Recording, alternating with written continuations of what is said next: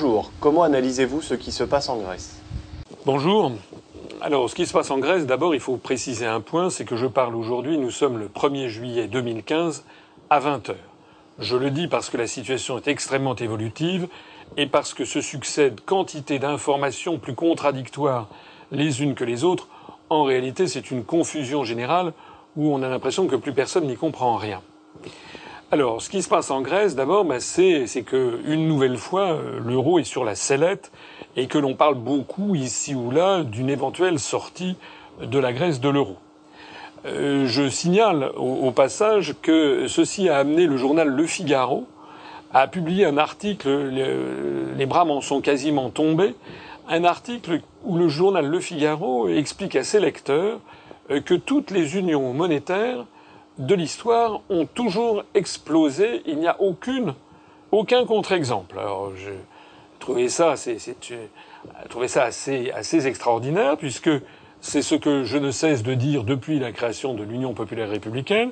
Et en particulier, j'ai fait, j'ai consacré à cette question une conférence quasiment entière qui s'appelle la tragédie de l'euro, que j'ai présentée pour la première fois en 2011 euh, et qui a été enregistrée à Verchex le 10 mai 2012. Tout un chacun pourra aller le constater. Ça fait donc plus de trois ans. Donc, en gros, le Figaro, le, chroniqueur économique du Figaro, a mis trois ans euh, pour découvrir euh, soudain euh, ce que je ne cesse d'expliquer depuis, depuis plus de trois ans. Tant mieux, mieux vaut tard que jamais. Il est quand même regrettable que le journal Le Figaro, depuis huit ans, n'ait toujours jamais songé à m'interroger, à, même à mentionner l'UPR, et même dans cet article, à l'évidence inspiré par la lecture de nos analyses et de cette conférence, même dans cet article, le chroniqueur économique éprouve le besoin de citer je ne sais quel chercheur danois, mais d'oublier de mentionner l'UPR, et bien entendu éprouve le besoin de conclure sur le thème qui ça serait catastrophique de sortir de l'euro, car l'euro c'est la paix, bien entendu, comme tout le monde le sait. Point à la ligne s'agissant des réactions euh, dans les médias français. En revanche, ce qui se passe en Grèce mérite que l'on s'y attarde.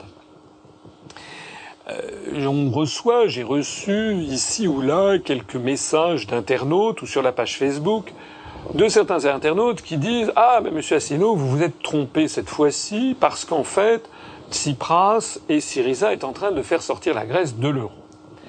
Et ils font référence probablement à l'article que j'ai publié au moment où Syriza est arrivé au pouvoir à Athènes, où je disais maintenant les Grecs vont pouvoir constater euh, que euh, Syriza est un parti leur. Alors, ça peut m'arriver de me tromper, ça c'est une chose est certaine, je ne suis pas infaillible, euh, sinon il faudrait me mettre sous verre. En revanche, et je suis obligé de démentir mes contradicteurs, il se trouve que je persiste et signe sur cette analyse, je pense avoir raison. Euh, pourquoi? Parce que euh, il faut se ressaisir, euh, il faut mettre de côté les a priori que l'on peut avoir, et comme toujours, il faut revenir aux sources et regarder ce que disent et ce que font les dirigeants grecs. Qu'est-ce qu'ils font? Bah, D'abord, ce qu'ils font, c'est qu'ils n'ont fait aucune éducation populaire du peuple grec quant à ce qu'est l'euro, c'est-à-dire une collection de monnaies homonymes qui sont toutes en fait des créances sur les banques centrales nationales. Ils n'ont jamais expliqué aux Grecs pourquoi il y avait des problèmes, c'est-à-dire l'évolution divergente des compétitivités des différents États de la zone euro, 19 États désormais. Ils n'ont jamais expliqué aux Grecs que aucune monnaie plurinationale ou union monétaire euh, n'a réussi à durer. Elles ont toutes explosé. Euh, et voilà, ils n'ont pas expliqué ce que justement le journal Le Figaro vient d'expliquer aux Français et ce que l'UPR explique depuis des années. Euh, au contraire, M. Tsipras et M. Varoufakis persistent dans l'idée que l'euro est une chose formidable et l'Union européenne également, et ils incriminent en fait d'une part les institutions financières internationales, la Banque centrale européenne, et le Fonds monétaire international et la Banque centrale, enfin, et, la Commission européenne. Et d'autre part, il joue sur une espèce de sentiment anti-germanique extrêmement puissant qui revient en fait à faire de Madame Merkel, euh, j'allais dire, le, le, bouc émissaire de toutes ces opérations. Euh, ce que je dis est tellement vrai que M. Varoufakis, le ministre grec de l'économie et des finances, a fait une déclaration il y a quelques jours au journal britannique Daily Telegraph euh, qui est passé un peu trop inaperçu en France. Il a dit très exactement ceci. Les traités ne comportent pas de clause de sortie de l'euro. Il a raison, c'est exact. C'est ce que nous, nous ne cessons d'expliquer. Je n'ai pas arrêté d'expliquer depuis des années que la France doit sortir de l'Union européenne par l'article 50 et de l'euro par l'article 50, puisqu'il n'y a de toute façon pas de clause de sortie de l'euro dans les traités européens. Donc le constat de M. Varoufakis est clair, mais à la différence de l'UPR, nous, nous en tirons la conséquence que nous devons sortir de l'Union européenne de l'euro par cet article. M. Varoufakis dit, puisqu'il n'y a pas de clause de sortie de l'euro dans euh, les traités européens, de toute façon, les autres pays ne peuvent, nous, ne peuvent absolument pas nous exclure ni de la zone euro, ni de l'Union européenne. Il a dit ça très exactement, hein, qu'il était non négociable pour la Grèce le fait de rester dans l'euro. Aujourd'hui même, 1er juillet 2015, cet après-midi même, le Premier ministre grec en personne, M. Tsipras, a fait une nouvelle déclaration solennelle à la télévision grecque, où il a dit très exactement ceci, en tout cas ça a été rapporté par les dépêches de presse, alors en français la traduction donne ceci, le non au référendum que M. Tsipras organise le 5 juillet, le non, d'après M. Tsipras, ne signifie pas une rupture avec l'Europe, mais le, le, retour à l'Europe des valeurs. Déjà, j'aimerais qu'on m'explique, moi, ce que c'est que l'Europe des valeurs. De quelles valeurs parle-t-on? Lorsque l'on voit que les Français ont voté non à 55% à la Constitution européenne le 29 mai 2005 et que en février 2008, euh, nous avons eu euh, la ratification dans le dos des Français du traité de Lisbonne et qu'il a été la même chose a été faite avec tous les peuples d'Europe et notamment avec le peuple néerlandais qui avait voté non à 62%. Pour moi, la construction européenne depuis ce jour est définitivement une dictature qui s'impose sans dire son nom et qui piétine les choix des peuples. Alors, le retour de l'Europe des valeurs, je ne sais pas très bien ce que ça veut dire. Mais M. Tsipras, le Premier ministre grec, a poursuivi sa déclaration officielle à la télévision grecque cet après-midi en disant Le non signifie une forte pression pour continuer les négociations. Les négociations qui sont actuellement en cours avec le FMI, la BCE, la Commission et le gouvernement allemand. M. Tsipras, disent les dépêches de presse, a précisé que le non n'était pas simplement un slogan, mais un pas déterminant pour un accord meilleur. Et M. Tsipras a dit dans son intervention, je le cite, Certains disent que j'ai un plan caché pour faire sortir le pays de l'Union européenne en cas de non. C'est un mensonge. On ne peut pas être quand même plus clair. Ça veut dire quoi? Ben Ça veut dire que M. Tsipras et Syriza, en fait, sont conformes à ce qu'ils ont toujours dit, y compris pendant la campagne électorale, avant qu'ils ne deviennent, qu'ils ne chefs du gouvernement. M. Tsipras a toujours dit que la Grèce devait rester dans l'Union européenne et dans la zone euro et que c'était quelque chose de formidable. M. Tsipras et Syriza, je le répète, n'ont fait aucune explication, n'ont donné aucune explication au peuple grec pour qu'il comprenne que l'euro est une collection de, 20, de 19 monnaies homonymes, puisqu'il y a 19 États dans la zone euro, et que, comme toutes les monnaies plurinationales, il va exploser. Monsieur Tsipras, en fait, joue un jeu assez trouble. Il sait qu'il n'y a pas de possibilité dans les traités pour qu'un État puisse être exclu de l'Union européenne ou de la zone euro par une majorité des autres. Ça n'existe pas. Donc, eh ben donc il s'incruste il joue, il joue les, comment dirais-je, les, quelqu'un qui, qui, qui s'incruste dans une réunion à laquelle finalement euh, il est, dans laquelle il est, il est mal vu par les autres, mais dont il sait que personne ne peut le chasser. Et jouant de ce point de vue juridique, il essaye d'obtenir à l'arraché des concessions toujours, toujours et toujours meilleures, en fait, pour le peuple grec. En quoi on ne saurait pas le blâmer d'ailleurs. Mais en revanche, on voit bien que euh, la philosophie d'action la vision politique de M. Tsipras n'a strictement rien de commun avec celle de l'Union populaire républicaine. Nous, nous voulons sortir de l'Union européenne et de l'euro. M. Tsipras lui veut y rester. Et son référendum, en quelque sorte, est une espèce de piège à gogo, puisqu'il demande aux Grecs, soit vous voulez rester dans l'euro et vous acceptez les conditions actuellement formulées par la Troïka, auquel cas vous votez oui, soit vous voulez rester dans l'euro, mais vous n'acceptez pas ces conditions et vous nous demandez de poursuivre les négociations pour obtenir un meilleur, accord, et à ce moment-là, vous votez non. On voit bien que dans cette pseudo-alternative, il manque le choix décisif. Euh, est-ce que vous voulez sortir de l'euro? Et ça, M. Tsipras ne le propose pas.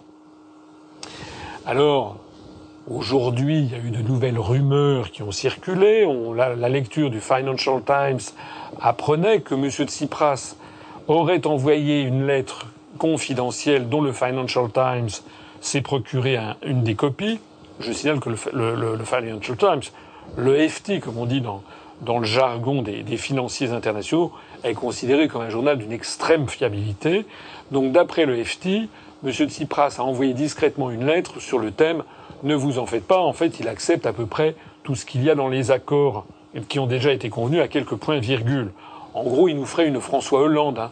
Mon adversaire, c'est la finance, et puis le lendemain, qui va à Londres. Donc, euh, on va voir ce qui va se passer.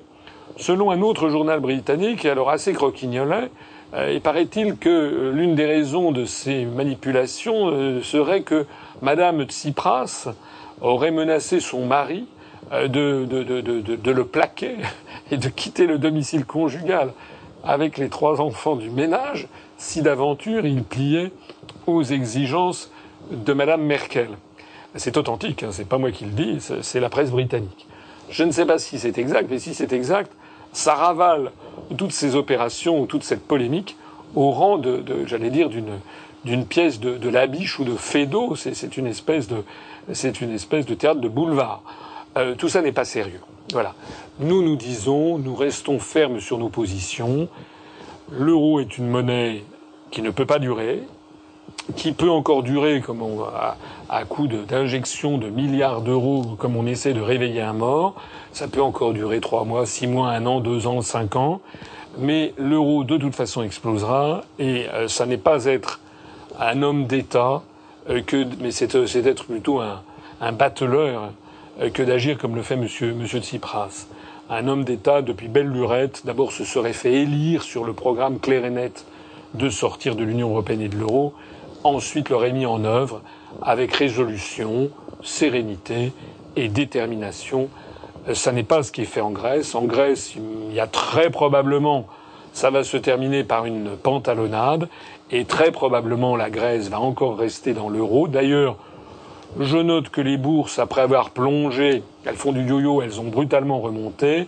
Je note que le cours de change de l'euro vis-à-vis du dollar euh, est à peu près stable, et après avoir d'ailleurs nettement monté depuis quelques semaines. Donc en gros, tout ceci n'inquiète pas la communauté financière internationale. En bref, ce qui se passe en Grèce, nous allons voir les développements suivants. C'est très différent de ce que nous nous proposons pour les Français. Nous nous proposons une politique claire, nette, que les Français auront choisi et dont nous ne dévierons pas une fois que les Français nous auront portés au pouvoir. Quelles sont vos réactions vis-à-vis de l'écoute des trois derniers présidents? Alors, on a appris en effet que euh, les trois derniers présidents de la République euh, ont été écoutés par la NSA. Quand je dis on a appris, c'est-à-dire très exactement, le site Mediapart a balancé cette information dans la nature. Alors deux choses, deux trois choses à dire. Première chose, euh, pour tous les pour tous les gens qui s'intéressent à cette affaire, euh, c'est un tuyau crevé. Ça fait des années que l'on sait euh, que les présidents de la République et que les ministères sont écoutés par les services de renseignement américains. Il suffit d'aller sur Internet, d'ailleurs, et on verrait que des sites depuis maintenant plusieurs années ont relevé, ont mis en ligne des photos qui montrent les installations euh, qui ont été euh, qui ont été euh, qui ont été faites par les services de renseignement américains sur le toit de l'ambassade des États-Unis en, France. L'ambassade des États-Unis est un hôtel particulier qui se situe entre les Champs-Élysées et la rue du Faubourg Saint-Honoré, avec une entrée sur la rue du Faubourg Saint-Honoré. L'ambassade des États-Unis est à quelques centaines de mètres de l'Élysée. Mais aussi de l'ambassade du Royaume-Uni et du Japon, et à quelques encablures de l'hôtel de Crillon et de la place de la Concorde. Sur le toit de l'ambassade, eh bien, les Américains ont installé un système d'écoute. Ils ont d'ailleurs fait une espèce d'échafaudage en trompe-l'œil pour montrer que, enfin, pour essayer de, donner, le, de donner le change.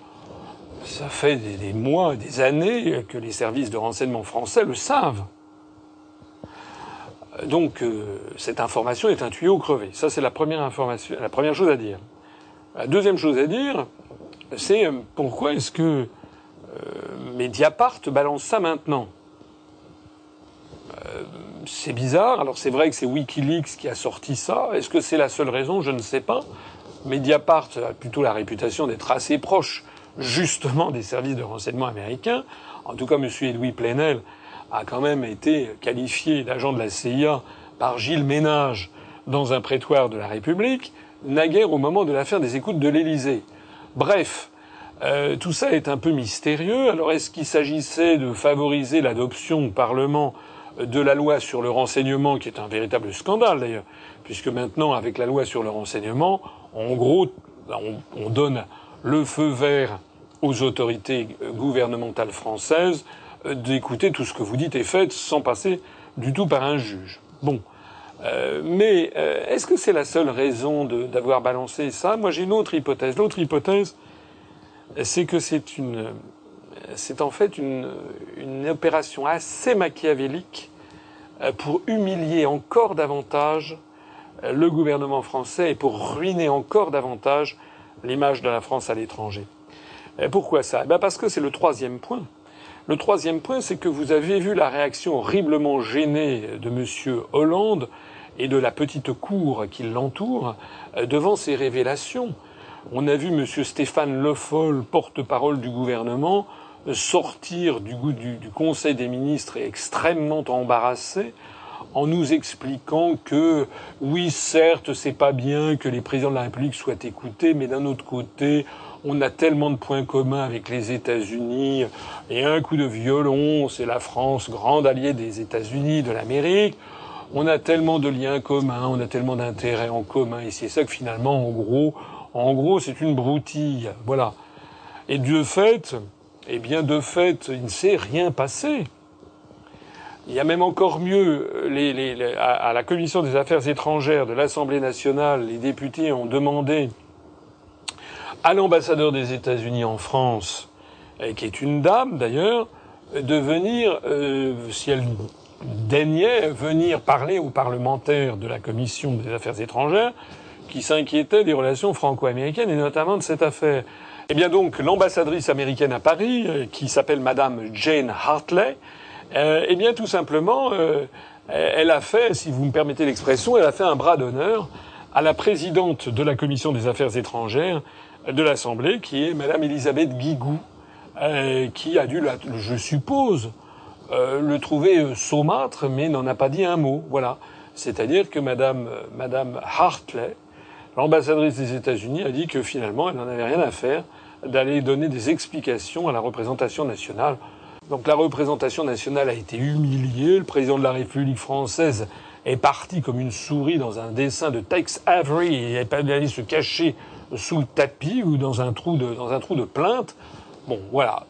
Ce qu'il faut bien comprendre, c'est que euh, vu de Moscou, vu de Pékin, vu de New Delhi, de Brasilia, de Caracas, de Mexico, euh, d'Alger ou, ou, du Caire, euh, de Johannesburg ou de, ou de Singapour ou de Pékin ou de Tokyo, eh bien tout ceci se remarque notamment dans tous les pays aussi d'influence française, dans toutes euh, les anciennes colonies françaises, toutes celles qui étaient euh, habituées à avoir un certain respect pour le pouvoir politique en France, eh bien maintenant tout le monde est en train de comprendre dans le monde entier euh, que la France est dirigée par un paltoquet, par des paltoquets, parce que ça a été le cas aussi de M. Sarkozy, qui d'ailleurs je ne l'ai pas entendu protester plus que M. Hollande, euh, la France est dirigée par des, par des marionnettes, euh, des paltoquets.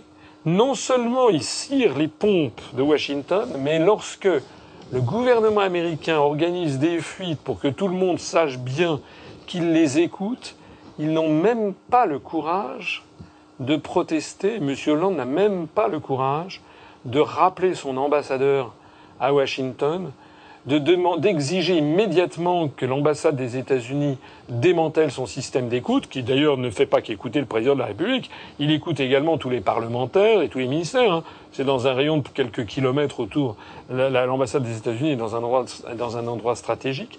Monsieur Hollande n'a même pas ce courage. Monsieur Hollande n'a même pas le courage non plus euh, de demander, euh, d'exiger euh, l'arrêt de toute négociation du TAFTA, comme certains responsables politiques l'ont demandé, et évidemment, M. Hollande a encore moins le courage de dire que la France va sortir de l'Union européenne et de l'OTAN, qui sont les deux mâchoires et qui ont euh, pris en otage la République française et ses habitants au profit de l'impérialisme américain. En réalité, ce qui ressort de cette affaire des écoutes des présidents de la République, eh bien, c'est la publicité mondiale de notre avilissement. Quel bilan tirez-vous de votre série de conférences à La Réunion? Alors d'abord, c'est un, très bon bilan. Euh, la première chose que je voudrais faire euh, d'abord, c'est de, de, remercier euh, très, très chaleureusement et très sincèrement notre équipe sur place. Dominique Frut, notre délégué de l'île de la Réunion, et qui est d'ailleurs délégué national pour l'ensemble de l'outre-mer, qui a fait un travail tout à fait remarquable et qui s'est énormément donné. Euh, avec lui, toute une équipe de militants. Je voudrais citer par exemple David Apadou, euh, qui est euh, notamment qui est pharmacien, qui, est, très très actif sur les médias réunionnais, puisque notamment les radios à l'île de la Réunion accordent tous les jours et même tout le temps un accès assez aisé à, à leurs antennes. donc il y a beaucoup d'émissions où les habitants de l'île de la Réunion peuvent intervenir en direct. Donc euh, il y en a plusieurs de nos militants qui le font, mais notamment David Apadou que je, que je salue ici. Euh, je voudrais également citer Laurent Jourdan qui a, qui, a, beaucoup travaillé, Béatrice Couturier. et puis le problème quand on commence à citer des, des noms, c'est que on en oublie. Donc je prie tout de suite ceux que dont le nom ne me revient pas à l'instant à l'esprit de bien vouloir m'en excuser. En fait, on a une équipe formidable sur place. On avait d'ailleurs euh, une soixantaine d'adhérents euh, lorsque je suis arrivé, 62, 63 adhérents. Euh, maintenant, on en a 85. On a fait plus d'une vingtaine d'adhésions au cours de cette de cette tournée et qui a donc été qui a donc été très très très très prolifique en, en, adhésion. elle a été beaucoup plus que ça. J'ai fait donc sept conférences il y a eu entre 30 et 70 personnes à chacune de ces conférences, donc une moyenne d'environ 45, euh, 45 personnes, ce qui était très bien. C'était d'autant mieux qu'il y avait beaucoup, à chaque fois, la majorité des participants n'étaient pas des adhérents de l'UPR. Il y avait certains qui étaient des sympathisants, qui sont devenus euh, parfois dans quelques cas adhérents justement. Euh, et je pense à quelqu'un comme euh, Raphaël, comme Marc. Enfin, je ne vais pas citer leur nom parce que je ne veux pas, comment dirais-je, préjuger. Je ne sais pas s'ils veulent ou non être que leur nom soit rendu public.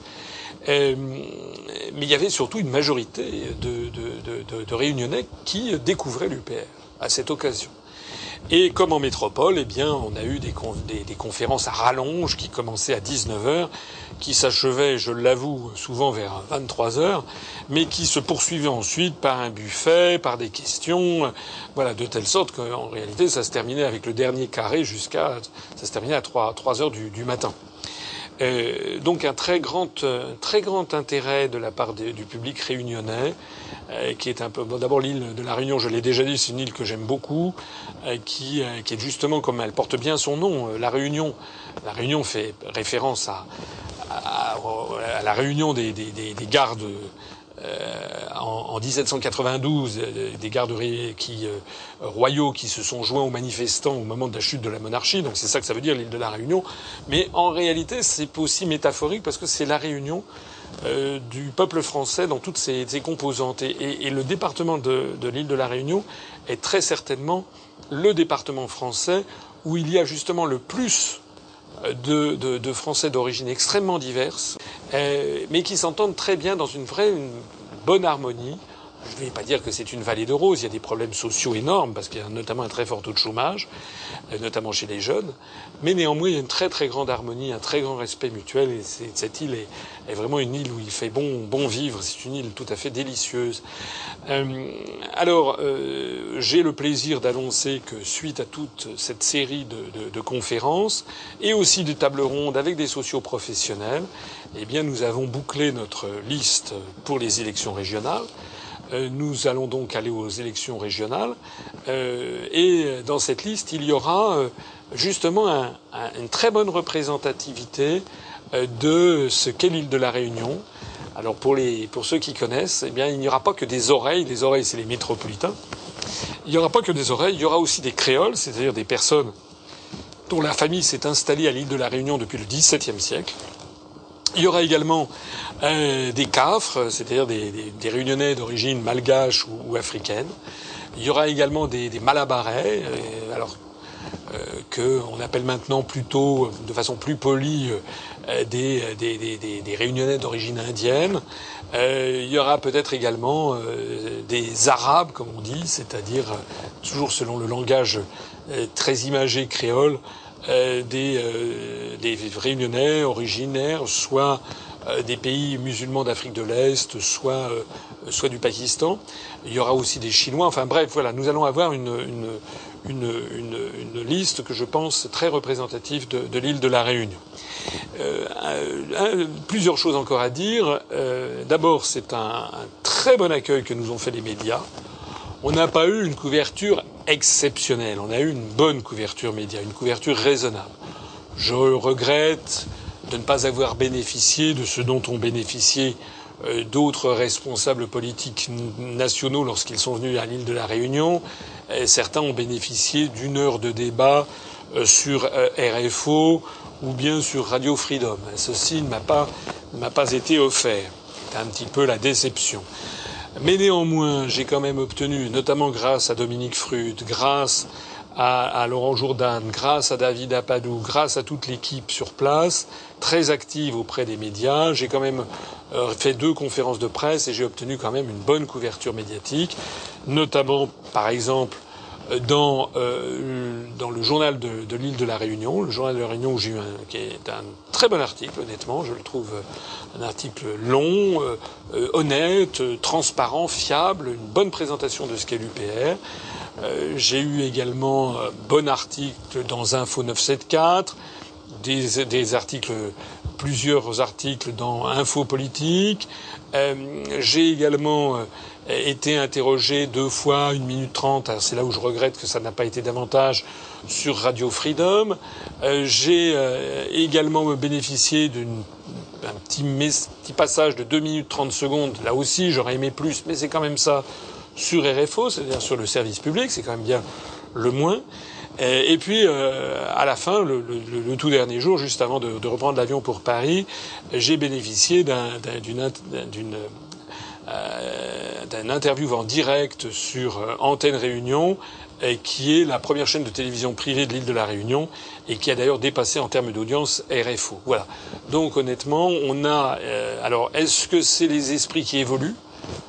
C'est possible, je pense, c'est inévitable de toute façon, les événements ne cessant de confirmer toutes les analyses de l'UPR, tout ce que dit et fait l'UPR depuis huit ans, il est quand même assez inévitable que de plus en plus les médias soient, soient contraints nolens volens, comme on dit, de gré ou de force, soit quand même contraint de parler de nous et de parler de nos analyses. On l'a vu tout à l'heure, je le citais, pour le, Figaro, même si le Figaro ne nous a pas cité, il a quand même repris nos analyses sur l'impossibilité des unions monétaires.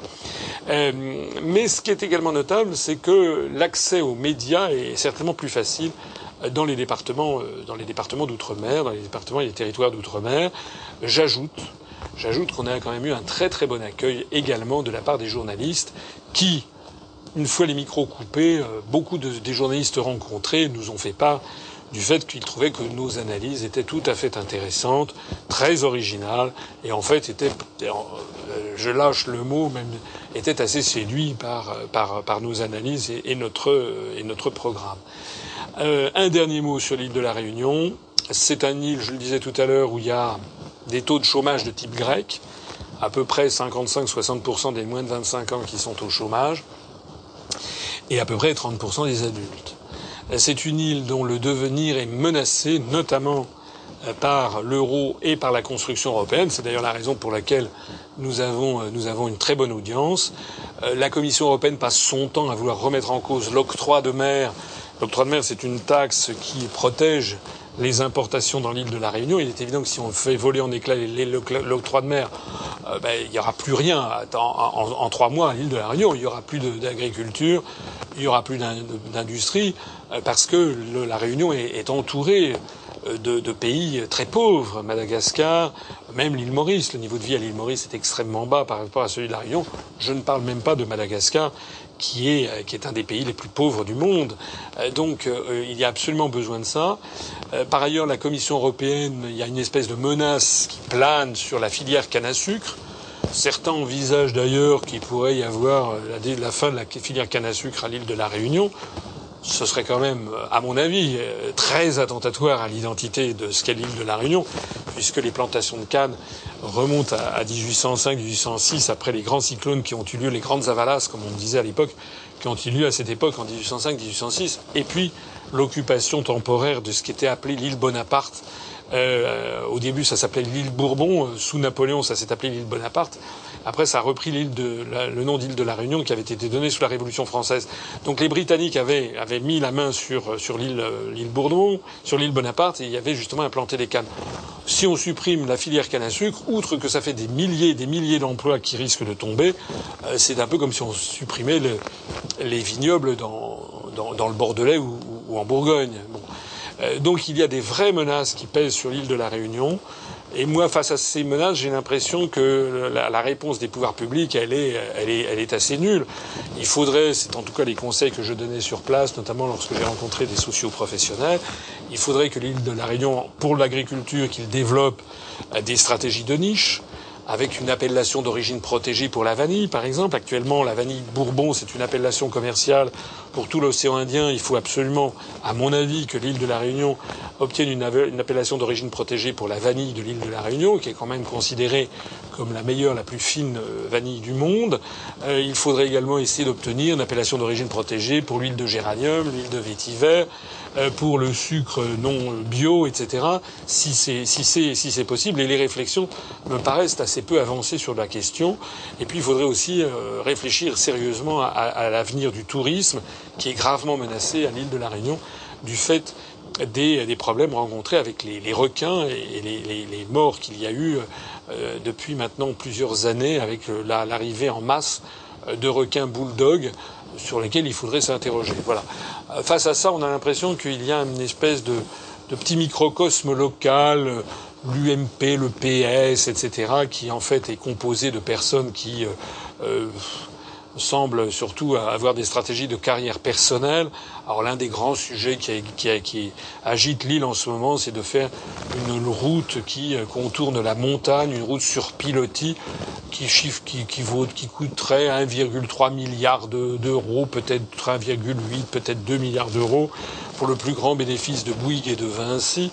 Euh, franchement, c'est un projet qui paraît assez pharaonique nous, ce que nous disons, en tout cas, en tout cas, c'est ce qu'on va dire pour les élections régionales sur place, c'est qu'un tel projet, euh, euh, qui va coûter des sommes absolument phénoménales, devrait au minimum être soumis pour approbation à, la, à, la, population. Voilà. Je suis arrivé sur les pas de M. Manuel Valls, le Premier ministre, qui venait de passer quelques jours à l'île de la Réunion, où j'ai l'impression d'ailleurs qu'il il a fait ça bien entendu, comme on le fait le font tous nos dirigeants, c'est-à-dire il est passé à l'île de la Réunion en coup de vent.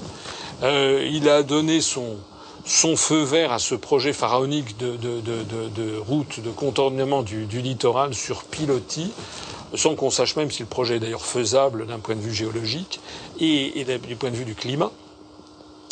Euh, en réalité, monsieur, monsieur Valls a surtout beaucoup déçu ses interlocuteurs parce qu'en fait, il n'avait pas grand-chose à dire. Et d'ailleurs, il valait mieux qu'il se taise, parce qu'à chaque fois qu'il a ouvert la bouche, c'était plutôt pour sortir des bourdes. Et alors celle qui faisait encore grand bruit quand j'y suis passé, c'est donc que M. Manuel Valls s'était réjoui d'être à l'île de la Réunion, cette belle île du, du, Pacifique. Voilà. Alors quand on connaît ces dossiers aussi bien que M. Valls, on comprend effectivement euh, qu'ils ne comprennent strictement rien à ce qui se passe avec l'euro et avec l'économie en général. Voilà. Ça, c'est pour... Euh, une petite pierre dans le jardin du, du gouvernement, mais c'est pas raisonnable. Quand on est aussi nul et quand on s'intéresse aussi peu à nos compatriotes d'outre-mer d'aller y faire un voyage, il vaudrait mieux s'en abstenir. Quel bilan tirez-vous de votre séjour à Mayotte? Alors pour le séjour à Mayotte, un, bon bilan pour, pour l'UPR et puis un, bilan euh, assez catastrophique pour, pour l'île. Euh, là aussi, il faut en revenir à l'histoire. Je ne vais pas me lancer dans toute une histoire de Mayotte, mais il est quand même important parce que c'est quand même le 101e département français, le dernier en date des départements français, où nous avons plusieurs centaines de milliers de nos compatriotes qui sont sur place. Il est quand même important que euh, les gens qui, ont la gentillesse de m'écouter euh, apprennent, s'ils ne le savent pas, ce qui se passe dans ce département, parce qu'il y a vraiment de quoi tomber, tomber à la renverse. alors de quoi s'agit-il? Il s'agit euh, d'une île qui fait partie de l'archipel des Comores, qui se situe au large de l'Afrique de l'Est. Bien. Il se trouve que cette île a été, euh, disons, jusqu'au XIXe siècle. D'abord, c'est une île où il y a eu de nombreuses ethnies qui se sont mélangées, et puis surtout, il y a une religion très prédominante, qui est l'islam, d'ailleurs sous différentes formes, qui est l'islam qui s'est implanté dans ces îles au Moyen Âge, et donc il y a à peu près 98 à 100 des habitants et qui sont musulmans. Bien. Ces îles, jusqu'à l'arrivée, jusqu'au XIXe siècle, étaient dirigées chacune, il y a quatre îles, étaient dirigées chacune par quatre sultans. Il y a quatre îles, il y a la Grande Comore, enfin en français la Grande Comore, Moélie, Anjouan et Mayotte. Donc il y avait quatre sultans pour chacune de ces quatre îles. Sauf que la dernière des îles, celle qui est le plus à l'est, celle qui d'ailleurs est entourée d'un des plus grands lagons du monde, qui s'appelle Mayotte. Il se trouve que le sultan Drian Souli, en 1841, a décidé, euh, alors peut-être que la marine française du temps de Louis-Philippe l'y a un petit peu aidé, mais le sultan Drian Souli a décidé en 1841 de faire don de son île euh, à la France, au roi, des Français, à Louis-Philippe Ier, en échange d'une rente viagère de 1000 piastres par an et la possibilité d'aller de temps en temps se balader à Nocibé, qui est une île qui se situe au nord de Madagascar. Alors, euh, pourquoi l'a-t-il fait? J'entrerai pas dans ces considérations. La France a mis deux ans d'ailleurs pour accepter le don. Bref, cette île donc est devenue française à partir de 1841. Les trois autres îles des Comores n'ont été agglutinées à la République française que dans les années 1880, c'est-à-dire 40 ans après. Ce qu'il faut savoir aussi, c'est que c'est pas la même mentalité, m'a-t-on dit, entre les grands Comoriens, les habitants de la Grande Comore, qui sont considérés comme les érudits, les intellectuels euh, du, pays. Euh, les habitants de Moélie et, et, d'Anjouan qui sont plutôt des agriculteurs et des travailleurs, et puis euh, les habitants de Mayotte qui, dit-on, ont la réputation d'être en général des gens qui aiment prendre du bon temps, qui aiment prendre du, plaisir et, et, qui sont réputés, notamment auprès des Anjouanais, comme étant moins travailleurs. Voilà, voilà le décor planté. Alors, ce qui s'est passé, c'est que au moment des décolonisations, donc euh, dans les années 50-60, les Comores, l'ensemble de l'archipel des Comores était encore français, et dans les années 70, eh bien, il y a eu un, référendum qui a eu lieu en France, donc enfin aux Comores, pardon, en 1974. Un référendum qui a montré que les trois premières îles, la Grande Comore, Moélie et Anjouan, ont voté pour l'indépendance à plus de 95 ou 98% tandis que l'île de Mayotte a voté pour le maintien dans la, République française avec 66% de, des électeurs qui voulaient rester dans la République française. Alors c'est noué à partir de ce moment-là une espèce de quiproquo et de drame et de conflit euh, en 1974, c'est sous la présidence de Valéry Giscard d'Estaing, avec comme Premier ministre Jacques Chirac, et la majorité de l'époque, notamment la majorité RPR, a, décidé que Mayotte, ayant voté euh, très majoritairement en, faveur du maintien dans la République française, devait rester français, et donc a considéré que le scrutin devait se faire île par île. Il a considéré d'autant plus que Mayotte, je l'ai rappelé précédemment, n'avait pas la même histoire que les autres îles. Euh, voilà. Mais depuis ce moment-là, alors Valéry Giscard d'Estaing, qui était un peu plus réticent à cette affaire, en 1976 a fait coup sur coup deux référendums supplémentaires à Mayotte, en disant euh, aux Mahorais Est-ce que vous êtes vraiment sûr de vouloir rester en France? Et, puis un deuxième Vous êtes vraiment, vraiment sûr de vouloir rester en France? Et là, il y a eu 98% de, de oui pour le maintien dans la République.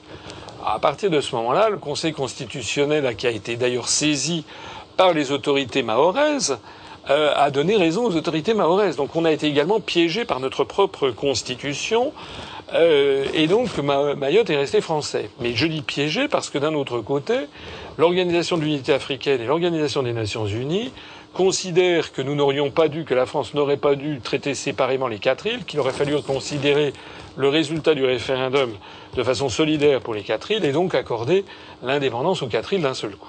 De telle sorte que Mayotte figure toujours aujourd'hui sur la liste officielle des territoires à décoloniser euh, qui est tenue à l'Organisation des Nations Unies et que l'Organisation de l'Unité africaine demande également la décolonisation de Mayotte, mais ceci étant complètement coupé de la réalité puisque les habitants de Mayotte, les Mahorais, sont les premiers à exiger que la France reste sur place.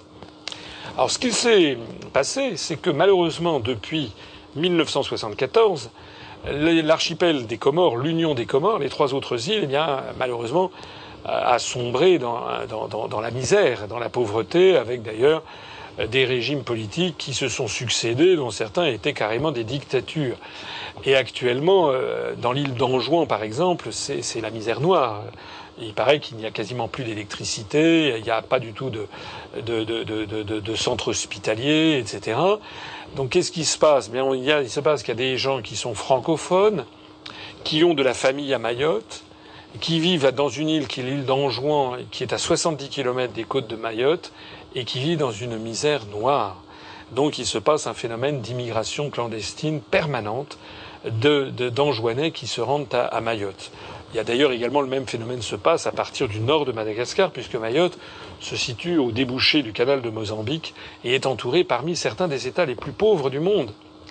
Alors face à ça, bien la France se trouve dans une espèce de, situation extrêmement compliquée, dont les autorités, euh, le sommet de l'État semble se moquer éperdument.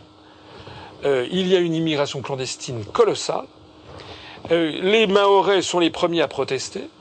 Lorsque Mayotte a pris son indépendance, il y avait quelque chose comme 80 euh, 000 habitants. il y a encore 20 ans ou 15 ans, il y avait à peu près 110 000 habitants. Officiellement, de nos jours, il y a 212 000 habitants, dont 50% de moins de 17 ans.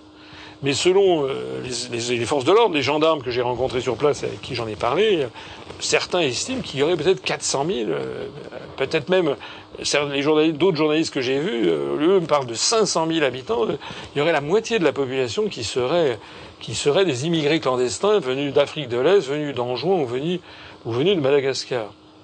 tout ça, si, ne peut pas durer, parce que c'est quand même une île à la superficie assez restreinte, et donc on assiste à une floraison épouvantable de bidonvilles, on se croirait dans les favelas de Rio, et une montée en flèche euh, de la délinquance, parce qu'il y a beaucoup de jeunes qui euh, sont, ont réussi à se faufiler à travers euh, les mailles du filet, dont les parents ont été pris et réexpulsés à Anjouan, mais donc des jeunes qui sont des adolescents laissés dans la nature et qui commettent des larcins, des vols, etc.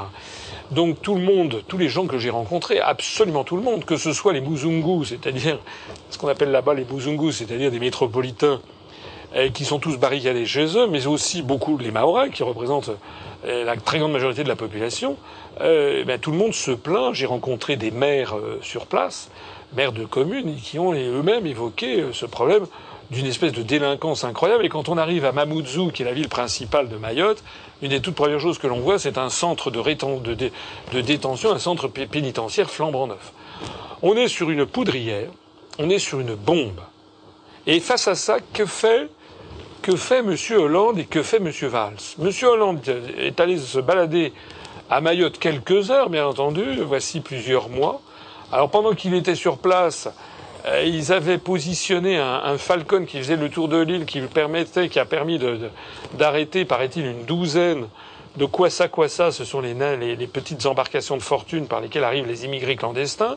Ça a permis notamment à la gendarmerie maritime de découvrir qu'il y avait donc des centaines et centaines d'immigrants qui chaque jour arrivaient.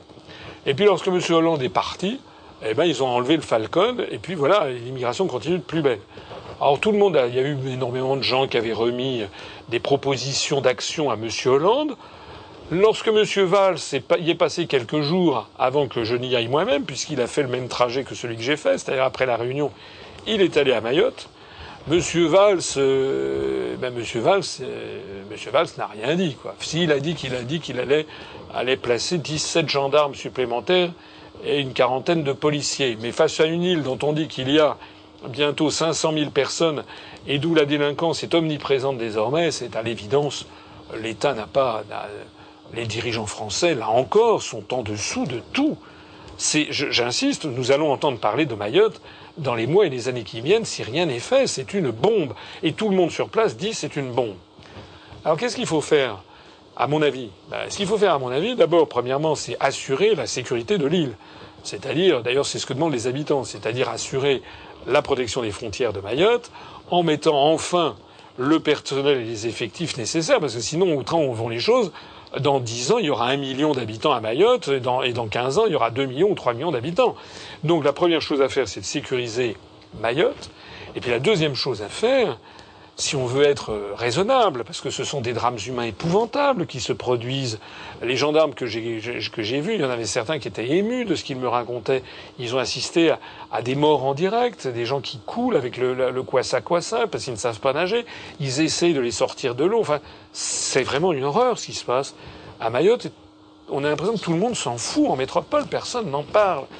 Donc ce qu'il faut faire, il faut que la France investisse en masse aux Comores et à Madagascar pour permettre de hausser le niveau de vie des habitants des Comores, notamment des Anjouanais, des Grands Comoriens, et puis dans le nord de Madagascar.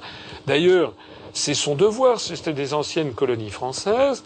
Elles sont certes devenues indépendantes, mais elles sont encore très largement francophones et la plupart de leurs dirigeants, plus ou moins secrètement, sont encore assez francophiles. Il faut absolument contribuer au développement de ces, de ces territoires, parce que sinon on va vraiment vers un désastre humanitaire de grande ampleur. J'ai d'ailleurs eu l'occasion, lors des conférences que j'ai faites sur place, de le dire et d'apprendre, notamment à mes auditeurs qui tombaient des nues, que la France, en fait, donne 3 francs 6 sous euh, aux Comores, alors que, je le rappelle, notamment par l'intermédiaire de l'Union européenne, nous déversons des centaines de millions d'euros à des pays comme l'Ukraine, euh, dont le gouvernement néo-nazi est en train de nous, enfin, qui a des alliances avec des néo-nazis, est en train de nous entraîner vers, vers la guerre avec la Russie. Nous, par l'intermédiaire des fonds européens, on nous ponctionne des quantités d'argent pour des pays comme les pays baltes où l'on, où l'on commémore les Waffen-SS. Je rappelle que la France a décidé de jeter par la fenêtre un milliard, plus d'un milliard d'euros en refusant de livrer les Mistral à la Russie. Bref, toute cette politique internationale est absolument folle. Ce qu'il faut, c'est arrêter de dilapider les centaines de millions et les milliards d'euros par euh, que, nous, que, nous, que nous mettons, que nous versons non seulement en pure perte, mais dans, pour des intérêts géopolitiques totalement contraires à ceux de la France, et qui nous entraînent vers un choc frontal avec la Russie, ou aussi vis-à-vis -vis de la Syrie d'ailleurs. Et puis avec cette immensité d'argent que nous allons récupérer, en, distraire une petite partie, mais qui sera significative pour permettre aux, Comores d'une part, à, l'Union des Comores d'une part et à Madagascar d'autre part, eh d'atteindre un niveau de développement un peu supérieur de façon à fixer leur population. Voilà, ça, dire ce que je dis, je pense, c'est agir en responsable.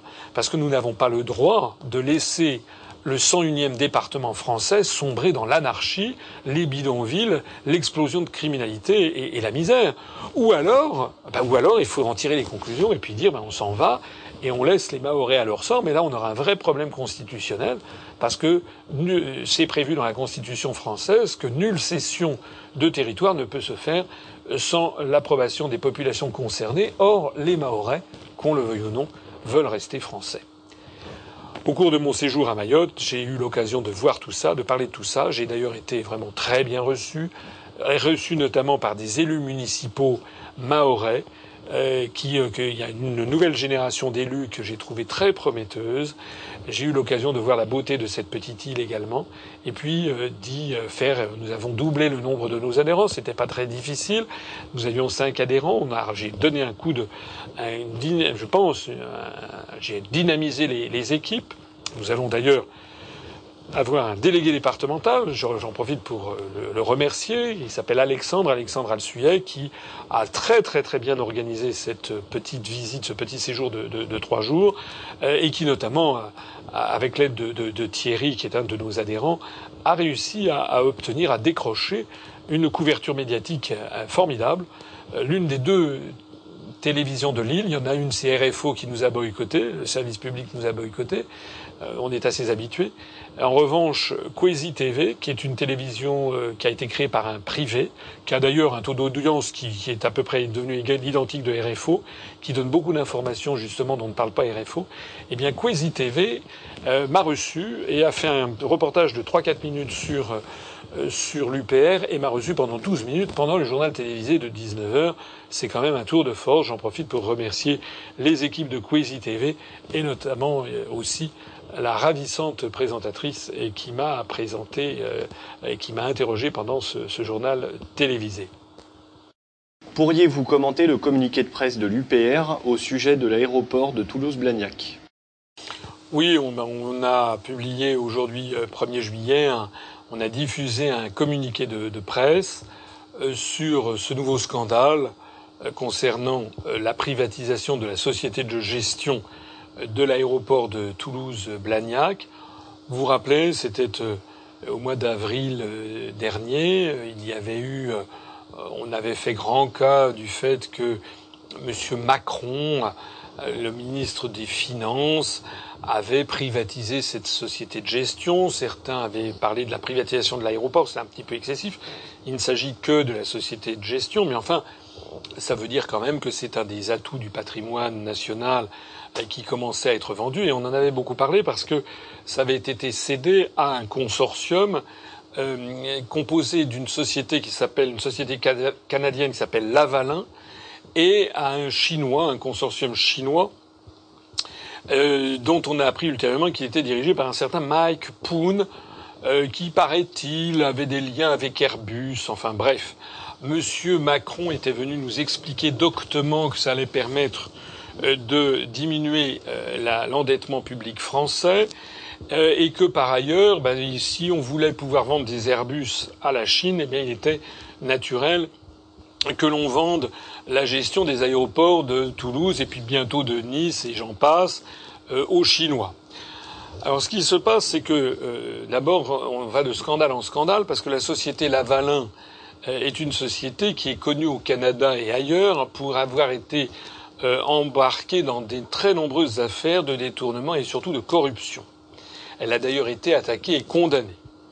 Face à ça, M. Macron avait expliqué, je me rappelle une interview sur RTL, M. Macron avait expliqué ben, que des sociétés françaises étaient dans le même cas, donc en gros, circuler, il n'y a rien à voir. C'est quand même ahurissant. C'est pas un argument. Hein. Nul ne peut se prévaloir de la turpitude d'autrui, comme le dit le, dicton, le dicton euh, euh, juridique, ni de ses propres turpitudes. Ça n'est pas parce que des sociétés françaises euh, sont parfois condamnées pour des affaires de détournement qu'il faut se précipiter et, de corruption qu'il faut se précipiter pour céder un actif du patrimoine national à une société qui est connue comme le loup blanc dans le monde du commerce international pour être justement l'une des grandes spécialistes de la corruption. Il y a quand même quelque chose qui tourne pas rond dans la tête du ministre. Bon, et des gens qui l'ont approuvé. on a eu aujourd'hui même, 1er juillet, un nouveau, euh, nouveau, une nouvelle révélation. Enfin, c'était hier d'ailleurs. Je crois que c'était le 29 ou le 30 juin. On a eu une nouvelle révélation, c'est que le fameux chinois en question s'est volatilisé dans la nature. Il a disparu. On ne sait plus où il est. Alors, résultat des courses, on a appris qu'en définitive, il serait mêlé lui aussi à des gigantesques affaires de corruption et il serait poursuivi en Chine même pour avoir s'être livré à des, à des, affaires de corruption. Alors, où va-t-on? Où, où va-t-on? Comment se fait-il que le ministère des Finances, le Bercy, que son, le ministre ait pu se laisser embarquer dans une affaire qui, qui, qui sent à plein nez l'affaire, l'affaire douteuse, voire l'affaire mafieuse ou crapuleuse? Qu'est-ce que c'est que cette affaire? Voilà, donc ce que nous nous demandons, c'est évidemment qu'on interrompe et qu'on annule tout de suite toutes ces opérations, la privatisation de la gestion des aéroports, et que par ailleurs, nous avons demandé au gouvernement de diligenter une enquête pour savoir comment on est tombé si bas, comment se fait-il que le ministre des Finances, qui s'était fait une spécialité de ce dossier, voit maintenant son nom accolé à, à, des, à des individus aussi peu scrupuleux. Il y a quelque chose qui ne tourne plus rond, il faut mettre le haut là. Je précise d'ailleurs euh, que la vente de cette société de gestion de l'aéroport de Toulouse aurait dû être évaluée à quelque chose comme 150 ou 100, 110 ou 150 millions d'euros et qu'elle avait été vendue au prix mirobolant de 300 millions d'euros. Alors maintenant, justement, ce prix mirobolant est en train de tomber en quenouille. On ne sait plus où est passé l'acheteur. Mais même qu'on l'ait vendu 100, 200 ou 300 millions d'euros, il faut savoir qu'au même moment, l'endettement public de la France, en trois mois, au cours du premier trimestre de cette année, a augmenté de 52 milliards d'euros. Voilà. Donc dire qu'il faut vendre les aéroports pour résorber l'endettement, c'est se moquer du monde. Voilà.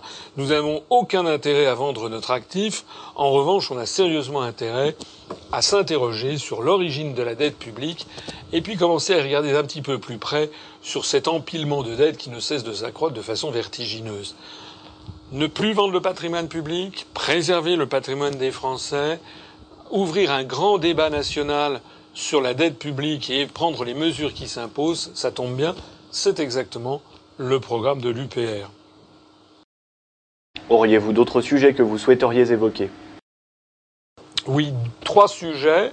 Premièrement, un sujet euh, grave euh, dont je ne voudrais pas qu'il passe totalement inaperçu. Euh, c'est ce qui s'est passé au théâtre de la Gaîté Lyrique le 13 juin dernier qui a été ce que l'on appelle une implant party.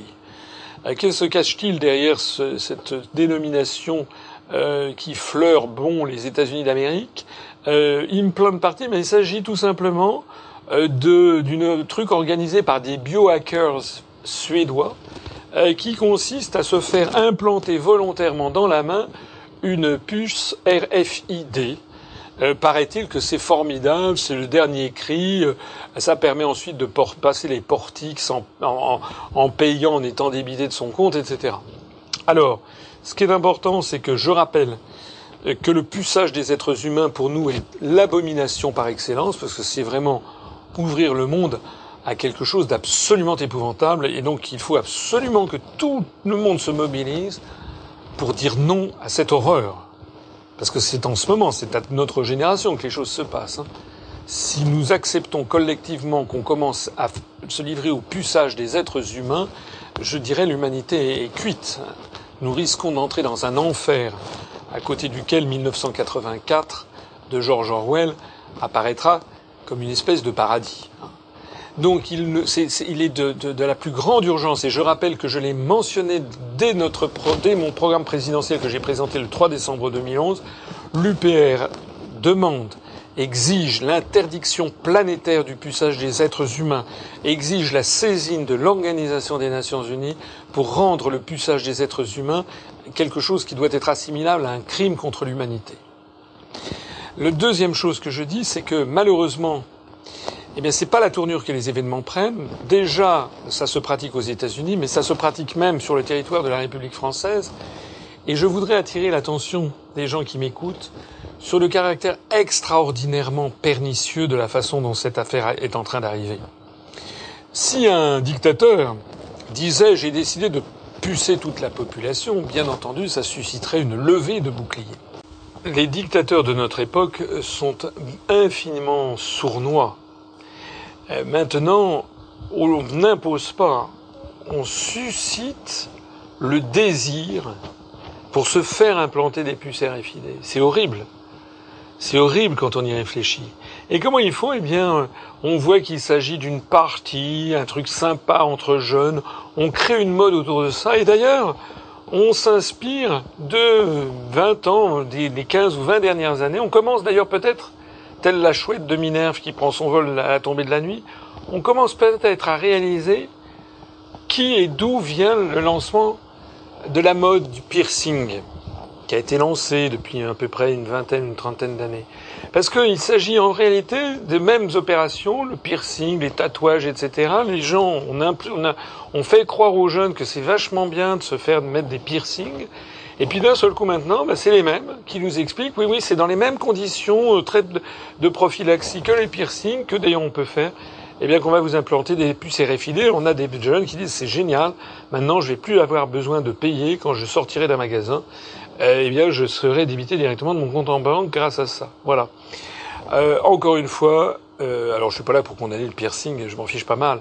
Je dis simplement qu'il faut faire attention à ces modes qui sont lancés et qui parfois voient deux ou trois coups plus tard. En tout cas, j'insiste encore une fois, il est de la plus grande urgence de se rebeller contre cette affaire et de refuser mordicus tout ce qui vient de près ou de loin s'apparente à un puçage électronique. Le deuxième sujet que je voudrais évoquer est plus et moins grave. Il est un peu plus badin, mais il est quand même très significatif également.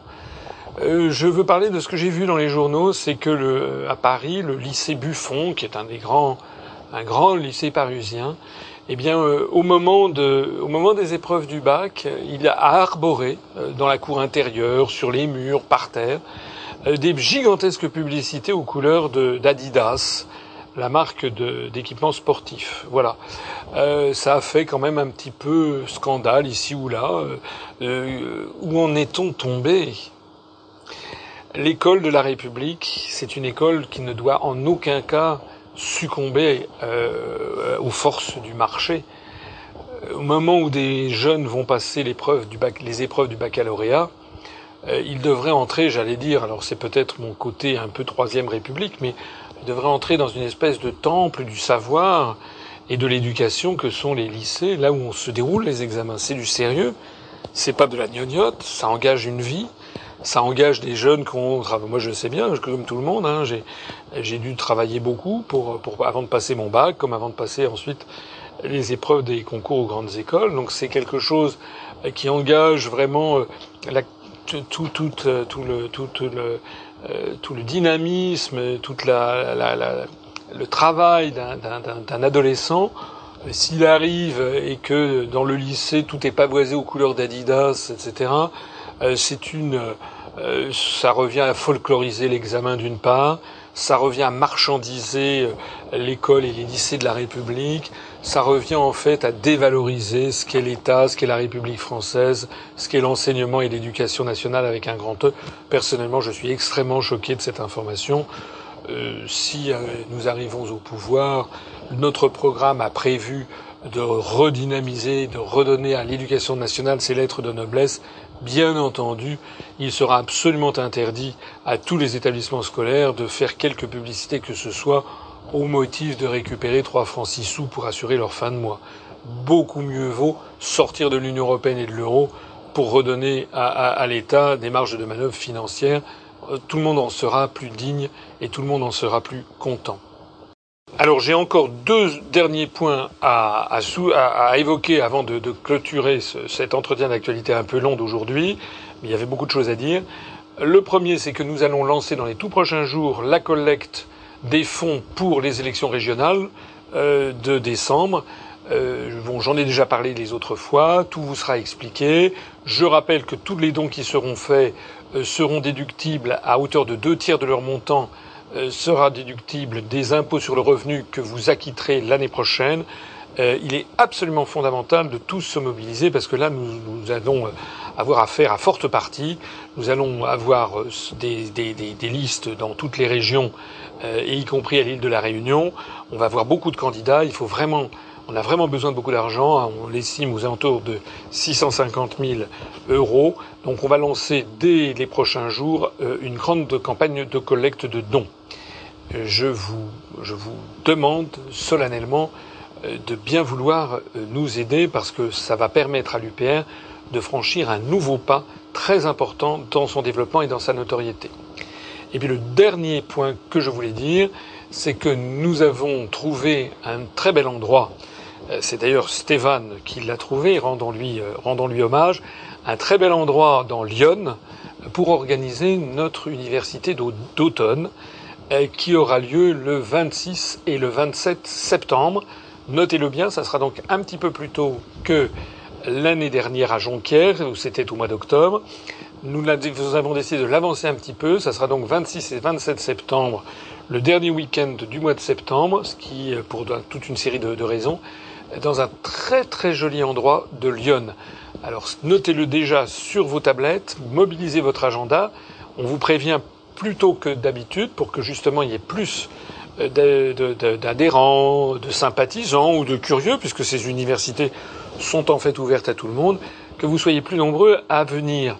Euh, c'est assez facile à, à, rallier d'à peu près tous les coins de la France. Ça n'est pas trop trop loin de Paris.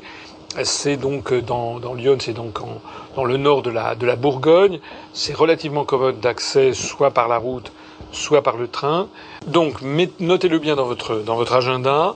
26 et 27 septembre, le dernier week-end du mois de septembre, dans Lyon, euh, dans un lieu commode d'accès, euh, assez commode d'accès à la fois par la route et par le train, qui est à peu près à équidistance de la plupart des, euh, de, pour la Bretagne, la Côte d'Azur ou bien les, Pyrénées et, et, les Vosges, donc c'est relativement central. Euh, et je vous promets que nous aurons là aussi, comme les autres années, des tables rondes intéressantes, nouvelles, sur des sujets nouveaux, et puis euh, probablement euh, également des festivités avec la petite tombola habituelle. Voilà, je compte sur vous, merci et à bientôt.